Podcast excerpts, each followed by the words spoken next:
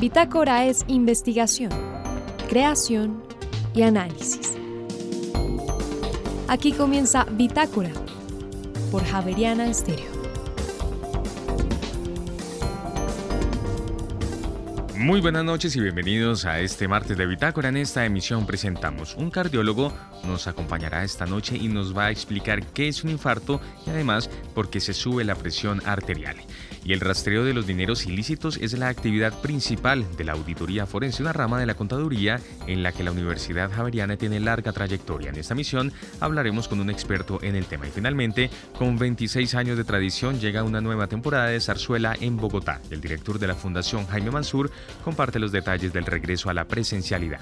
María Fernanda Gutiérrez, José Vicente Arismendi, Laura del Soldaza, Juliana Sánchez y quien les habla Juan Sebastián Ortiz, estaremos con ustedes durante esta hora de Bitácora. Bienvenidos.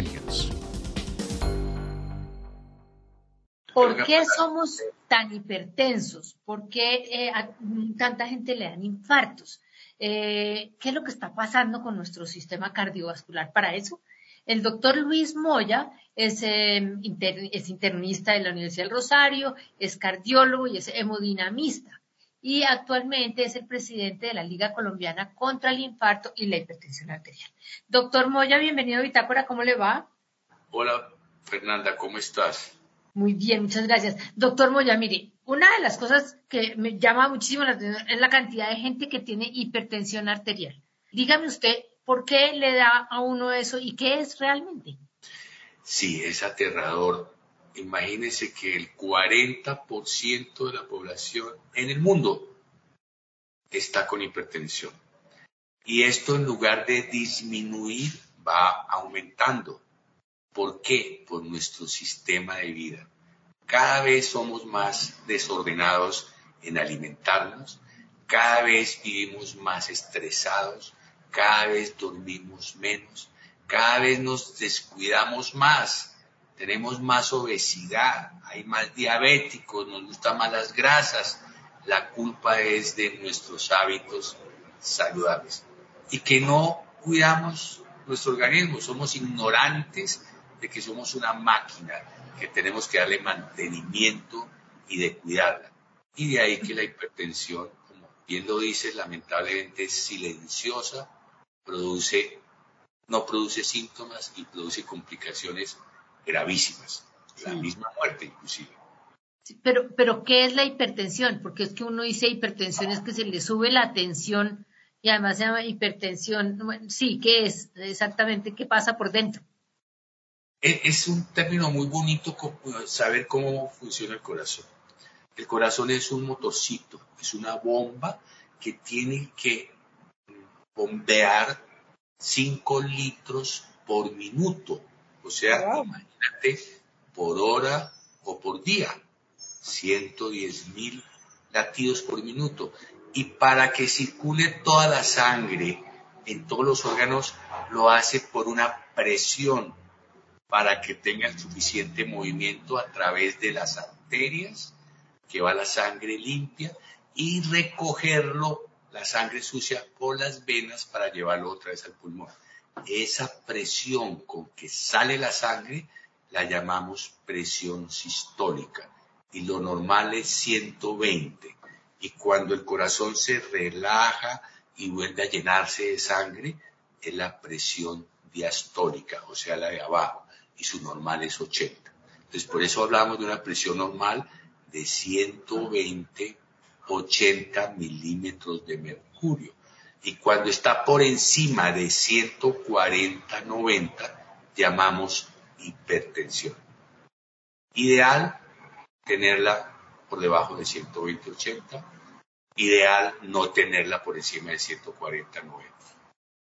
Y dígame una cosa, eh, porque es que a veces a uno le dicen la tensión de arriba o la de abajo. Ya entendí que el 120 es la de arriba y la 80 es la de abajo.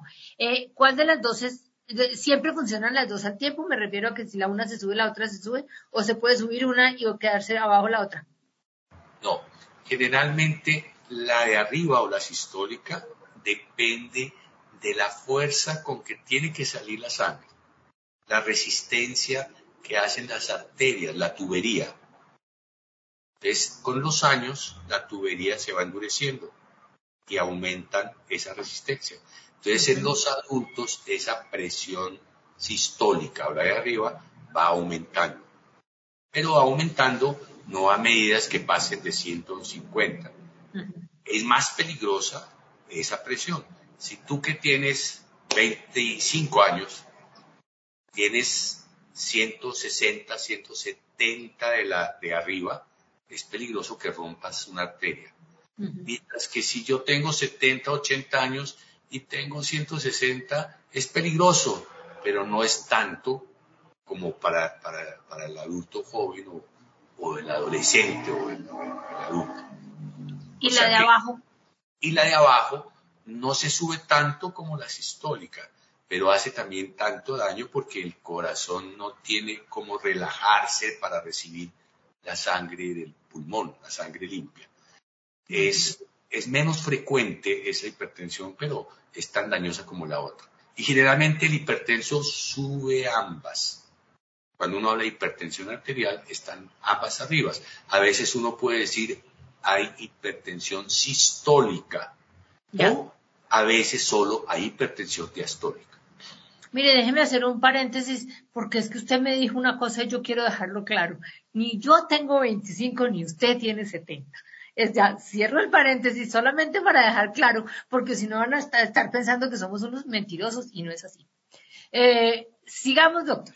Me voy otra vez a la atención. Entonces, los malos hábitos alimenticios, los malos hábitos de vida, ¿qué le hacen al, a las venas o a las arterias? Además, además una es arteria, una, una es la sistólica es arterial y la diastólica es venosa. ¿Fue lo que me dijo también? Bueno, pues para que la gente lo entienda, podemos dejarlo así. Que la sistólica tiene que ver con las arterias y que la diastólica tiene que ver con el llenado del corazón de sangre nuevamente para cuando se cierran las válvulas. Dejémoslo así para no, para no enredarnos. Pero, ¿por qué, por, qué ¿por qué las arterias tienen que ver con la presión? Me preguntabas. Sí, porque qué, qué es lo que realmente pasa ahí es que se, empiezan a llenar de, colesterol, de grasas, de que se endurecen, porque eso es la, teoría que uno tiene como en la cabeza. Ya, ya podemos sacar tres conclusiones. Uno, juega un papel importante la sangre, lo que expulsamos, ¿cierto? No es lo mismo bombear agua que aceite. Dos, el que bombea el motor. No es lo mismo un motor dilatado, dañado o, eh, grueso que uno normal. Y no es lo mismo un tubo estrecho o una arteria estrecha que una arteria dilatada. Esos tres factores juegan, son fundamentales para hablar de la presión normal. Entonces, si yo tengo mucho colesterol, pues el corazón se me va a esforzar porque es aceite el que tengo que bombear, ¿cierto? Si tengo el corazón muy grueso o muy delgado, la presión va a variar. Y si tengo las arterias pequeñas, endurecidas o que tienen mucho colesterol, mucha grasa y van taponando su luz, pues el corazón se va a esforzar más porque la resistencia va a estar aumentada. ¿De acuerdo? Entonces, esos tres factores son fundamentales para comprender cómo, se, cómo maneja el corazón su presión o su función de bombeo. Mire, y dígame, los infartos se dan por problemas ahí, es decir, cuando el corazón está, o cuando hay hipertensión, ¿se da el infarto? El infarto se da porque el corazón tiene tres arteritas pequeñas, que son las arterias coronarias. Son solo tres. Imagínate que una arterita de estas tiene 5 milímetros de diámetro por más o menos 10, 12 centímetros de longitud. Y si se tapa, y si se tapa una arteria de estas, no fluye sangre después de la obstrucción. Ya un pedazo de corazón no se alimenta bien. Se tapona la arteria y donde no le llega sangre con oxígeno, se muere ese pedazo de corazón y es lo que llamamos infarto. ¿Por qué se tapona esa arteria? Sí, si el corazón me trabaja mucho, le llega con mucha presión esa sangre a esa arteria, pues la pared se me engruesa, la pared de la arteria se endurece y disminuye su luz. Y si le aumentamos el colesterol, la grasa, el azúcar, la diabetes o un factor familiar, pues esa arterita está más propensa a taparse. y es lo que llamamos ateromatosis o ateroesclerosis.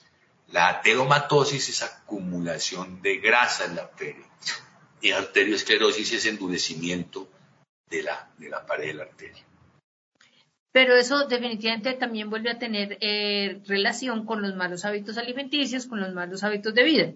Eh, ¿No le da un infarto a una persona sana? Que coma bien, que coma, que haga deporte, ¿a ellas no les da un infarto o sí les puede dar infarto? Ah, hay otras causas de infarto como malformaciones de las arterias, pero la mayoría, el 95%, son por estos malos hábitos, tanto la hipertensión como la enfermedad cardiovascular.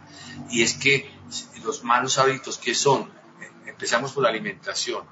La sal es un veneno para el corazón, para la presión, porque la sal nos aumenta la retención de líquido. Entonces, si, yo bombeo 5 litros por minuto y le pongo cloruro de sodio a mi comida o me paso de sal, pues ya no van a ser cinco, sino seis. ¿Y quién tiene que llevar esa carga? Pues el corazón, aumentando su fuerza, su presión, y al aumentar su presión, pues se me va a engrosar, me va a dañar las arterias.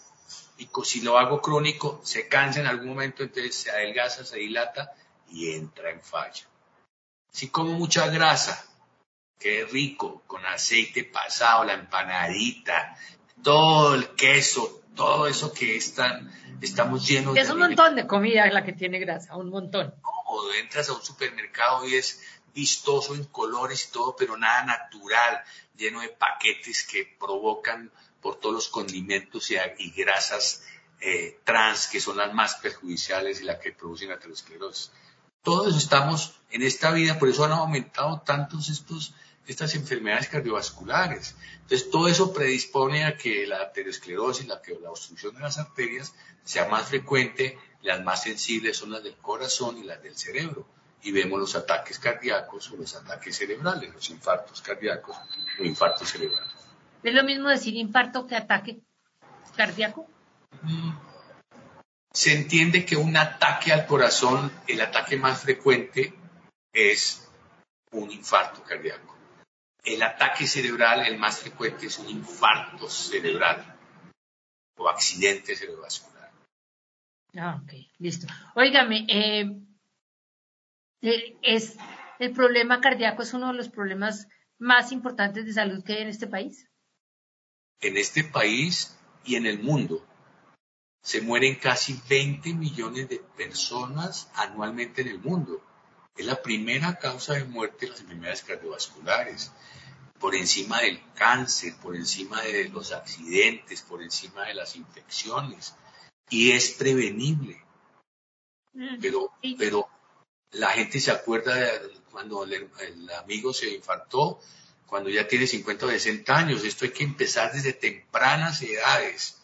Por eso nosotros en la Liga contra el Infarto y la Hipertensión estamos insistiendo en que hay que educar a la gente, pero más educar a los niños porque un niño educado es el, maestro mm, que no se le olvida al padre con el dedo, papá no debe fumar, papá no debes comer esto, papá ¿por qué tomas gaseosa? ¿Por qué no haces ejercicio? ¿Por qué estás gordo? Eso es una salvación en una familia. Y él se acostumbra a eso. Pero nosotros hacemos lo contrario. Qué bien que te portaste, camine, te doy una pizza, camine, te doy una hamburguesa. Tenemos invertidas las ideas completamente.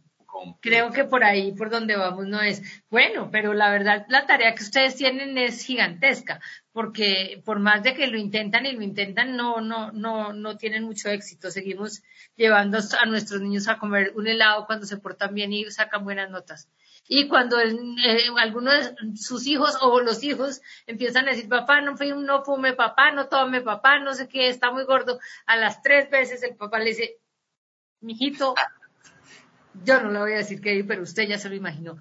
Y es un problema, pero sí debemos estar conscientes de esto. Doctor Luis Moya. Y me parece, yo no, no sabía que había una, una, eh, una liga colombiana contra el infarto y la hipertensión. Esa liga colombiana contra el infarto y la hipertensión, eh, usted yo creo que la conoce mucho porque usted está ahí metido, pero uno por ahí por la calle oye hasta la liga colombiana contra el cáncer, pero de la el infarto y la hipertensión no. Y me parece que, que deberíamos más. No, yo sé que usted me está pensando, está pensando que yo estoy, soy despistada. Yo estoy de acuerdo, yo soy muy despistada, pero eh, me gustaría oírla más de todas maneras, ¿vale?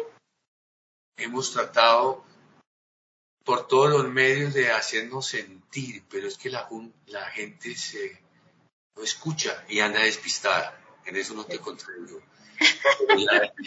llevamos, llevamos desde que pasé yo por la presidencia de la Sociedad Colombiana de Cardiología, que la creé en el año 91, lleva la liga funcionando. Y esto se extendió por todos los países a través de la Sociedad Suramericana de Cardiología.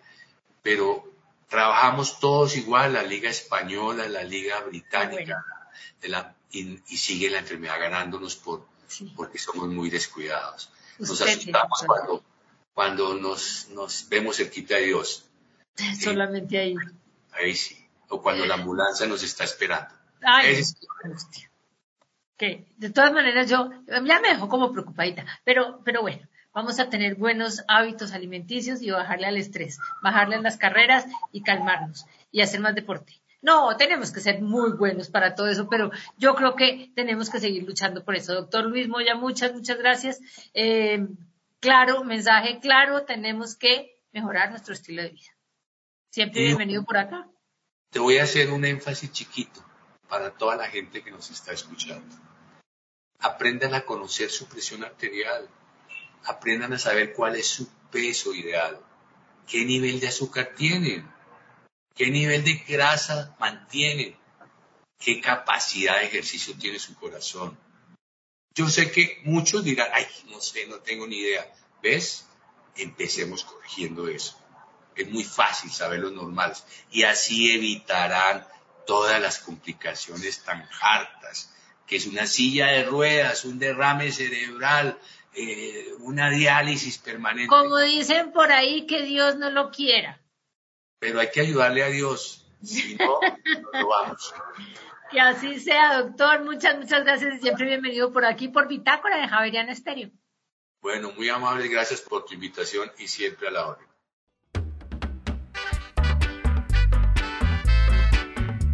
Y ahora en Bitácora, una muestra de la música sin fronteras de Javeriana Estéreo. País Jamaica. Intérprete Marcia Griffiths. Canción Stepping Out of Babylon. Salir de Babilonia. Ya regresamos.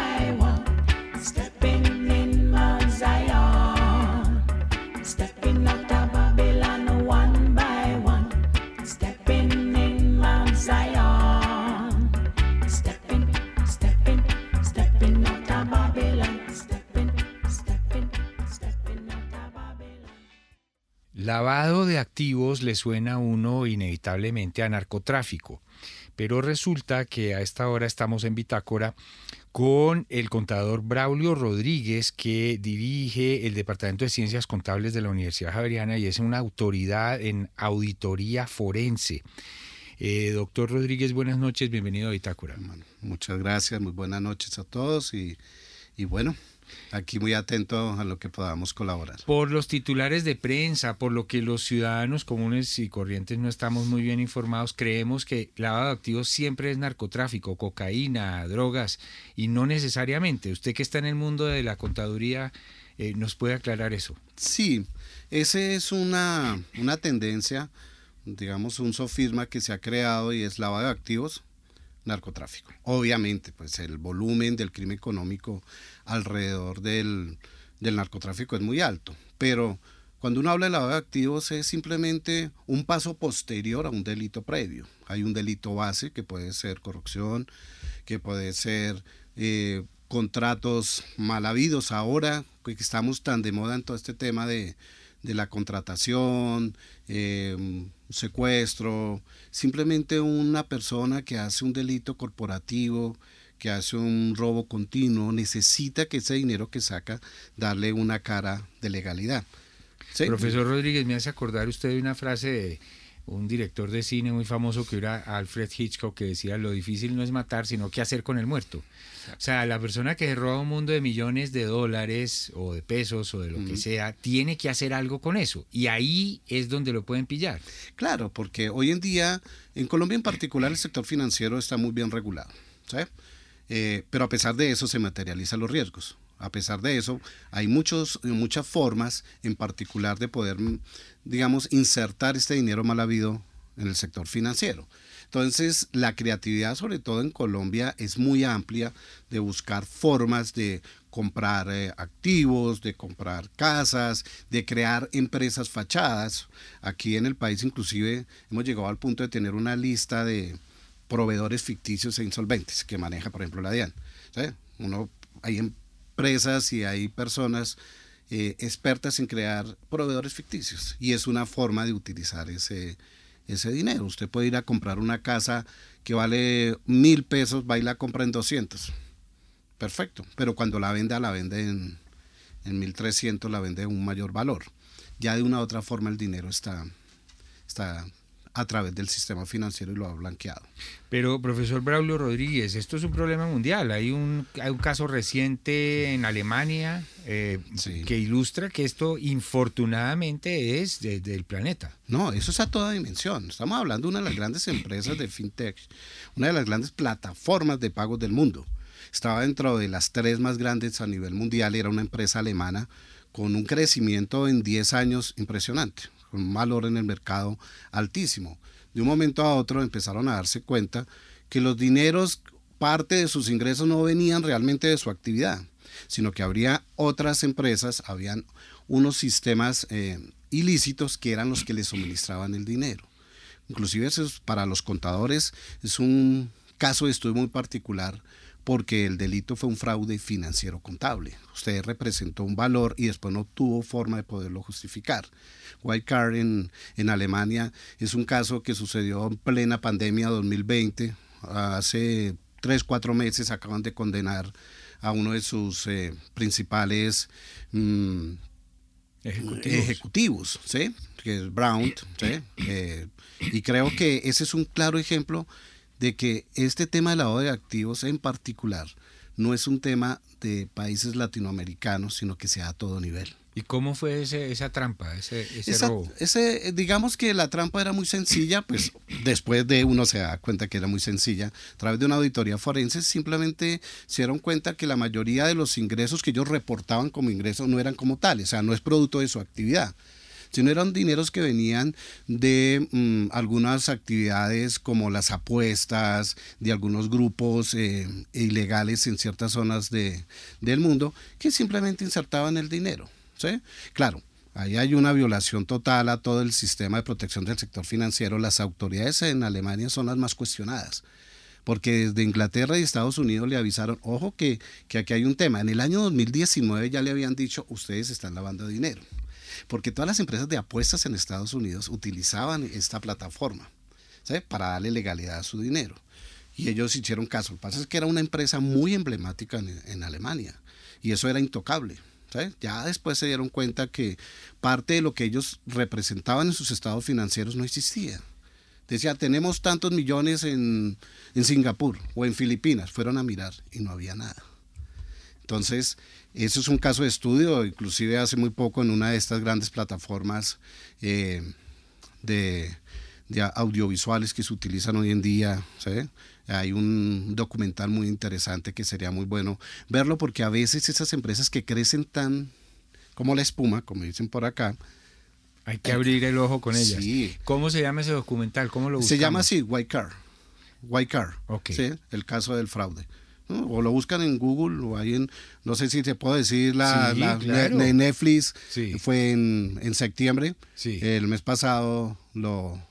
¿Y es white como, como blanco o no, white como...? Weighted car. Ah, ok, wire car, white- como, white car. como alambre. Sí, exacto. Ok. Sí. Sí, como, sí, antes se, se mandaba la plata por cable, entre comillas. Sí, ¿cierto? sí, era así. Es una, además es, es algo que puede servir de ejemplo para otras latitudes, Claro. porque hoy en día las grandes empresas se dan en ese nivel. Hoy en día no hablamos, digamos los delitos, hoy se llama es el, el, el ciberdelito, los ciberataques, los fintechs, todas esas empresas que crecen momento, las monedas virtuales, los criptoactivos, que en sí es un tema muy fuerte en el mercado, pero cuando usted lo cree una especie de sistema Ponzi, o sea, piramidal, donde usted le ofrece muchas utilidades a una persona que no es normal, ¿sabe?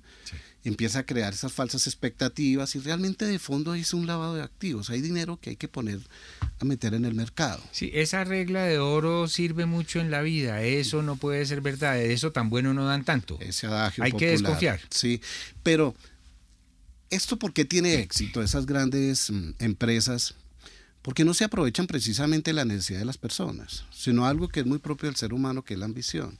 Todos quisiéramos ganar dinero rápido, todos quisiéramos ya tener una, una tranquilidad. Muchas de estas empresas que son, o personas mejor, que son afectadas por estas, digamos, pirámides así muy tecnológicas, no se aprovechan de, de la necesidad real de la persona, sino es eso, o sea, van y buscan, lo vienen a uno aquí, uno de estos clubes muy famosos, lo invitan a uno como modelo de negocio, ¿sí? espectacular. ¿sí? Pero se aprovechan de eso, de la ambición que tenemos todo de poder ganar dinero rápidamente. Claro. ¿Mm? Profesor Braulio Rodríguez, usted acaba de usar hace un ratico una expresión que me gustaría entender. Auditoría forense. Forense es los que examinan los, los, los cadáveres a ver de qué se murieron. En la auditoría forense es un poco así, después de que se descubrió la trampa o cómo es. Eh, Puede ser, digamos que en un momento dado se utilizó mucho la auditoría forense. Forense es un apellido.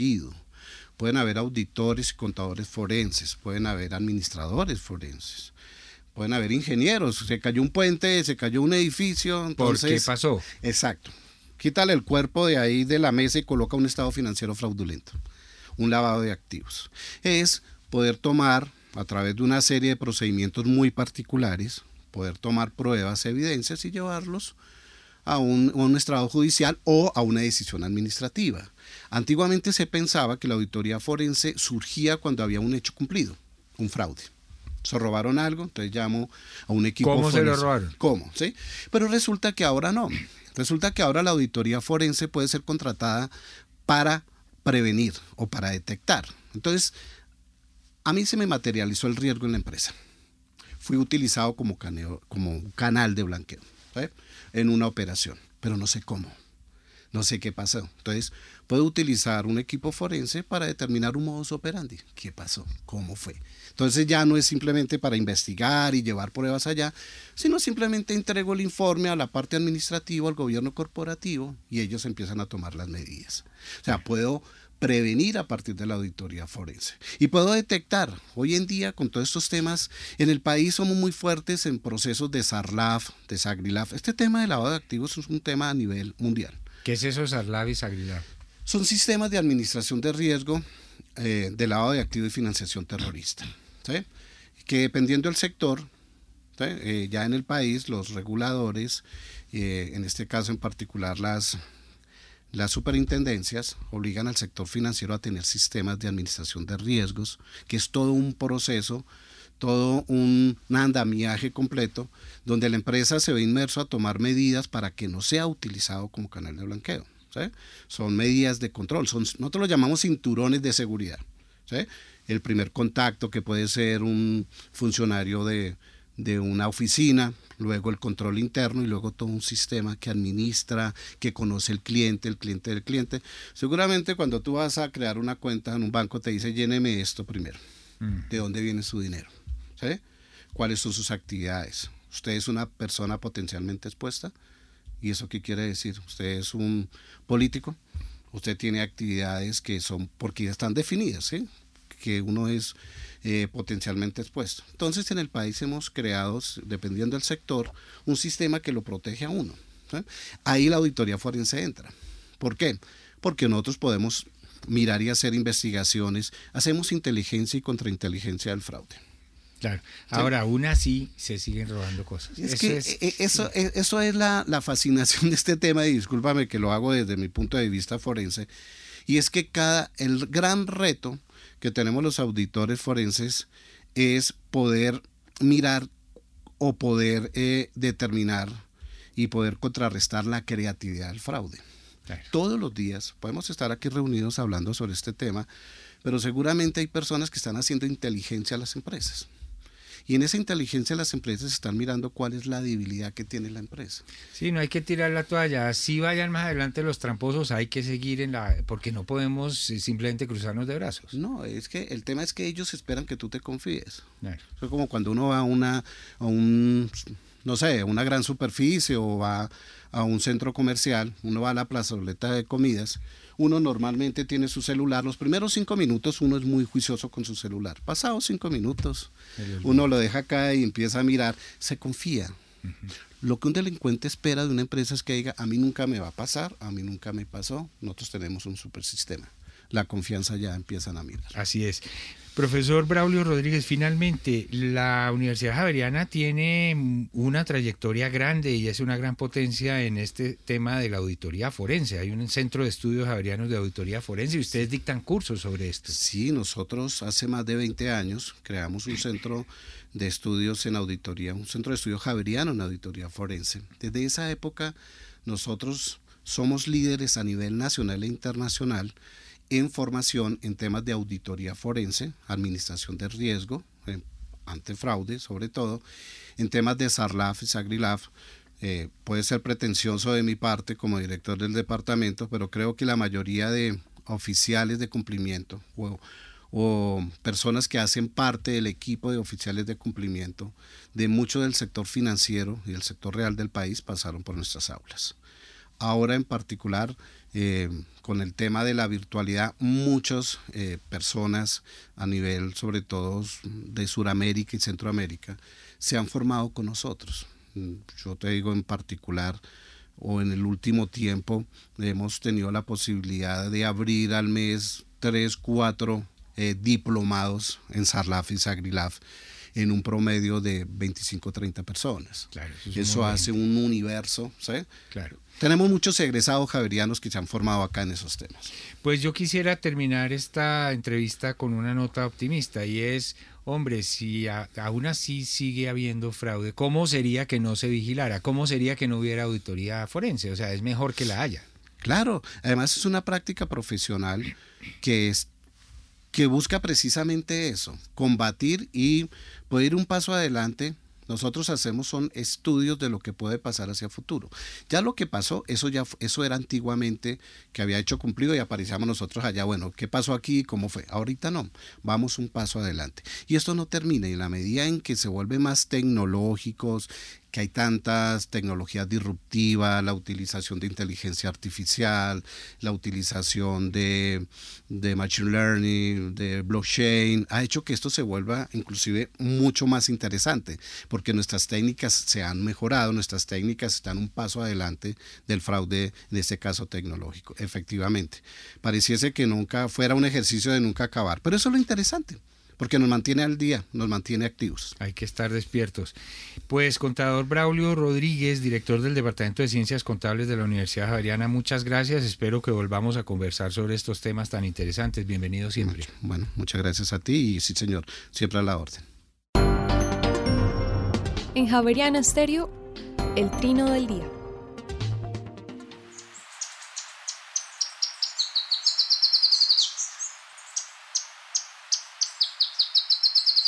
El arañero cabecinegro que estamos oyendo se encuentra en Colombia, Ecuador, Perú y Venezuela, en los bordes del bosque de montaña o en zonas con abundantes arbustos, hasta los 2.000 metros sobre el nivel del mar. No mide más de 14 centímetros y el dorso es color oliva brillante y amarillento con la corona negra. El pecho y el vientre son amarillos oliváceos. El trino del arañero cabecinegro forma parte del Banco de Sonidos de Aves Colombianas recopilado por el Instituto von Humboldt y la Universidad de Cornell.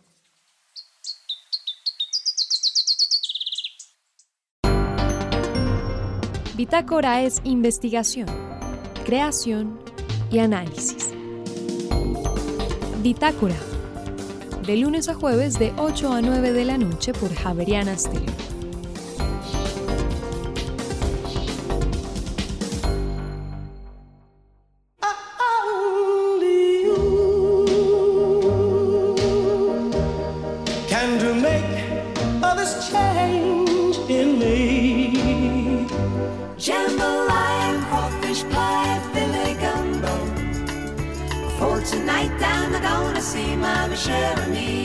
Noches, Javeriana Estéreo, sin fronteras.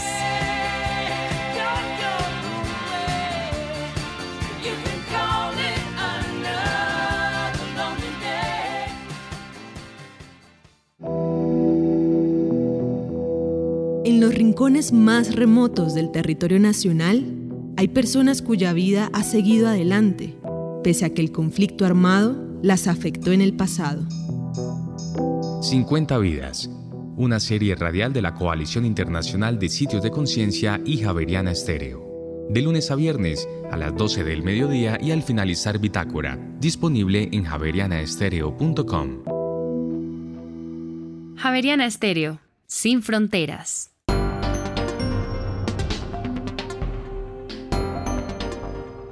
Llega a Bogotá una nueva temporada de la zarzuela, Antología de la Zarzuela 2022 eh, en esta ocasión y eh, bajo la dirección y es organizado por la Fundación Jaime Mansures. Por eso que esta noche hemos querido invitar a su director, al maestro Francisco Piedraida. Francisco, muy buenas noches, muchas gracias por estar con nosotros en esta emisión de Bitácora y bienvenido a Javeriana Estéreo. Juan Sebastián, muy buenas noches, agradezco mucho la oportunidad y a la Universidad Javeriana y a tu programa Bitácora que nos den la oportunidad de hablar sobre esta temporada. La zarzuela, empecemos por ahí, eh, Francisco. ¿Qué es la zarzuela? La zarzuela es un género lírico español que se canta, se baila y se habla. Eh, eso nace en España, tiene sus eh, raíces en España. Entonces, ese género lírico donde convergen bailarines, escenógrafos, vestuaristas, cantantes, sopranos, mezzosopranos, tenores y barítonos. Todo esto es en español y hace que sea muy agradable este género lírico, que compite también con la ópera, ¿no? Pero la ópera, en la mayoría de veces la ópera únicamente se canta. Aquí tiene todo. Aquí tiene canto, baile y, parte de teatro, Pero, actuación. sin embargo, Francisco, en algún momento también se consideró la zarzuela como la ópera española, ¿verdad? Está considerada como la ópera española. Tienes toda la razón, Juan Sebastián, porque hay, hay zarzuelas muy queridas por el público en general, entonces que, que digamos, como que son como las reinas de las zarzuelas, ¿sí? Y son unos clásicos eh, muy respetables musicalmente. Em, hablemos acerca de, de, la versión, de esta versión de la zarzuela 2022. Ya con esta, ¿cuántas ediciones em, eh, se han organizado por parte de la Fundación Jaime Mansur? Llevamos 26 ediciones este año y que en concertación con el Ministerio de Cultura en el Colegio Gimnasio Moderno, ahorita el sábado 5 de noviembre a las 8 de la noche y el domingo 6 horario familiar a las 5 de la tarde, vamos a tener en este gran auditorio del Gimnasio Moderno. Muy bien, ya son 26 ediciones. Esto también habla, eh, Francisco, de una consolidación de una cultura de la zarzuela acá en la ciudad. ¿Cómo es esta escena de la zarzuela en Bogotá? Es una tradición ya. Es una tradición donde el público bogotano, eh, y no solo bogotano, el público colombiano, hay gente que viene de otras ciudades a verlas porque de pronto no tienen la oportunidad en otras ciudades, ¿cierto? Entonces ya se vuelve tradición que la Fundación Jaime Mansur tenga anualmente sus temporadas. El año pasado y antepasado por pandemia las tuvimos vía streaming, pero este año ya las hacemos presencialmente. A este proyecto se ha articulado el Ministerio de Cultura con su Programa Nacional de Concertación, la Corporación Carmiña Gallo con sus coros y la orquesta bajo la dirección musical del maestro Oscar Vargas. ¿Cómo va a ser la producción em, de esas presentaciones, eh, Francisco? ¿Cuántas personas en escena? Ya no mencionaba que va a ser en el eh, Teatro del Gimnasio Moderno, pero ¿qué otros detalles podemos compartir con nuestros oyentes? Con nuestros oyentes podemos compartir que vamos a seguir la tradición y la línea del maestro Mansur con todo su gran vestuario que tiene acostumbrado al público porque es de una gran factura realmente el vestuario del maestro Mansur y con todas sus coreografías, ¿sí? Eh, entonces, eso es lo que vamos a seguir, la línea Mansur para esto. Y eh, también los solistas que se han articulado son gente muy, muy importante en el mundo de la lírica, como son la soprano Paola Díaz, la mezzo soprano Carolina Mantilla, el tenor Felipe Ceballos y el barítono Camilo Mendoza. También se articulan a este proyecto. Claro que toda esta gente que te he nombrado, la corporación, los solistas y el ballet Tacón y Madera, bajo la dirección de Zuli Quintero, vienen haciendo un proceso o vinieron haciendo un proceso con el maestro Mansur. ¿sí? Entonces saben todo este bagaje de qué es lo que nosotros queremos y lo que el público espera, que es lo más importante, que es la parte más sagrada del asunto, que el público salga contento, que se va a mantener el legado del maestro Mansur.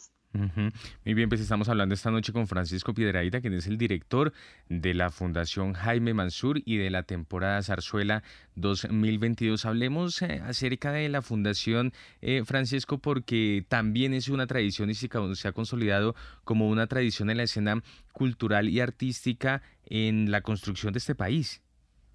Sí, claro.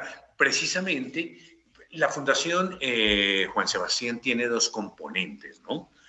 El componente 1, que se inició en el 80, digamos, en el año 80, se crea la fundación y con sus marionetas. El maestro Mansur abre esta entidad con sus marionetas y luego articula lo que son las temporadas líricas de ópera y zarzuela. Este año las marionetas, después de un gran proceso que duró cinco años, eh, las nombraron patrimonio cultural. Entonces, esto ha sido una institución que ha contribuido al desarrollo cultural del país, como tú lo dices, y eh, creando nuevas generaciones de los niños, enseñándole a los niños toda esta tradición de la lírica y las marionetas.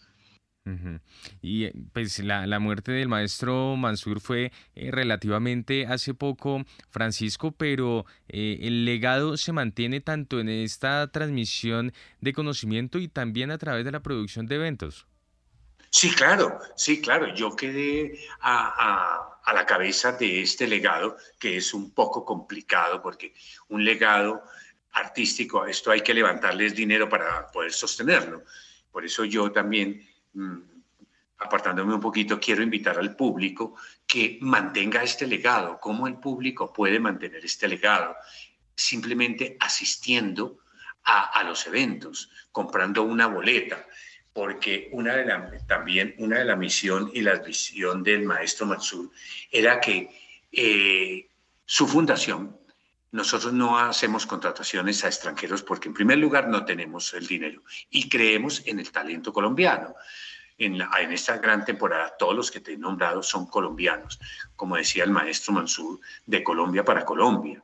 No vamos a esperar que la gente sea muy adulta para subirse a, a un escenario, que tienen derecho también, pero hay que darle oportunidad a los nuevos talentos y a la juventud para que se suban a un escenario y muestren su talento, que esto es lo más importante, Sebastián.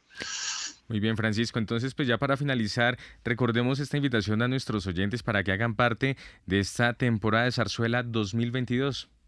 Eh, gracias, Juan Sebastián. Sí, quiero invitarlos a la juventud, sobre todo también de la Universidad Javeriana y a todos los jóvenes de las diferentes eh, universidades y a sus familiares a esta gran temporada de zarzuela que se celebrará en el Gimnasio Moderno, sábado 5, 8 de la noche, domingo 6, 5 de la tarde. Pues, ¿dónde pueden comprar sus boletas? En tuboleta.com o en cualquiera de los puntos eh, físicos que tu boleta tiene en diferentes puntos de Bogotá. Acompáñenos, por favor, para seguir manteniendo tanto el arte como eh, a todos estos talentos colombianos, poderles dar la gran oportunidad. Muy bien, pues Francisco Piedradita, director de la Fundación Jaime Mansur y director de la temporada Zarzuela 2022. Muchas gracias por haber estado con nosotros en esta misión de Bitácora y siempre bienvenido a Javeriana Estéreo. Juan Sebastián, Universidad Javeriana y a tu programa Bitácora. Un gran abrazo, gracias por esta oportunidad y los esperamos con los brazos abiertos para que se integren con nosotros y sepan que es el mundo de la lírica, que es muy, muy bonito realmente. Y ahora en Bitácora, una muestra de la música sin fronteras de Javeriana Estéreo. País Malawi. Intérprete Malia. Canción Marriage is for all folks. El matrimonio es para los viejos. Ya regresamos.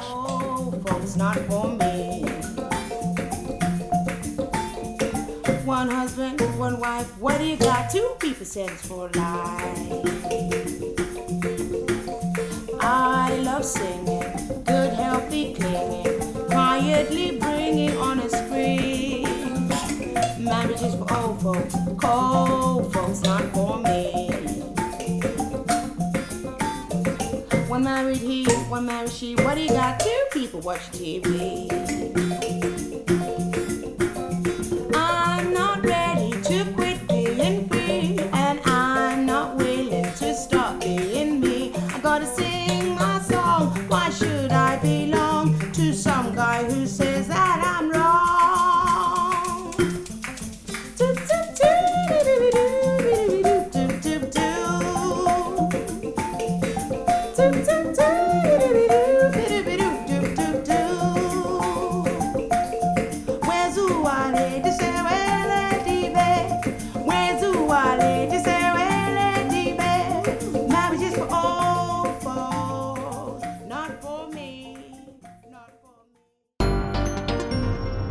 En Javeriana Stereo, la historia de una palabra. ¿De dónde viene la palabra bingo? El vendedor de juguetes estadounidense Edwin Lowy descubrió este juego de mesa en uno de sus viajes y lo popularizó en su país en la década de 1930. En aquellos días, cada número acertado se señalaba en el cartón con un frijol u otro grano, que en inglés se llaman bean, y por eso el juego se denominaba vino. De allí se transformó en bingo en español. Y antes de finalizar esta emisión de Bitácora, les tenemos tres recomendaciones culturales para que ustedes se programen con nosotros durante la jornada de mañana. Iniciamos nuestro espacio cultural con el conversatorio Espacio Público Patrimonial. Este espacio es para conocer la importancia del patrimonio y el espacio público como uno de los elementos que posibilita las relaciones entre las personas. Recuerde, desde las 9 y 15 de la mañana, a través de la página de Facebook del Instituto Distrital de Patrimonio Cultural. Por otra parte, a las 4 de la tarde se proyectará y conversará de la película Memoria, ganadora del premio del jurado en la edición 74 del Festival de Cannes. Una película dirigida por Tilda Swinton, producida por la colombiana Diana Bustamante y con la participación de actores nacionales como Juan Pablo Burrego y Elkin Díaz. Allí se narra la historia de una mujer escocesa que después de escuchar un fuerte sonido al amanecer empieza a experimentar extrañas sensaciones mientras atraviesa la selva colombiana. Recuerde, a las 4 de la tarde en el Auditorio Centro Ático de la Universidad Javeriana. Y finalmente, se realizará el conversatorio El conflicto, memorias y expectativas, un espacio para conocer con medios audiovisuales el conflicto, los temas sociales, ambientales y políticos que surgen en este ámbito. Recuerde, desde las 5 de la tarde en la Biblioteca Pública El Tunal. Y así llegamos al final de esta misión de Bitácora. ustedes muchas gracias por haber estado con nosotros. Los invitamos a que continúen en Javeriana Estéreo. Ya está listo Simón Calle y Conexiones. Que tengan todos ustedes una feliz noche de martes.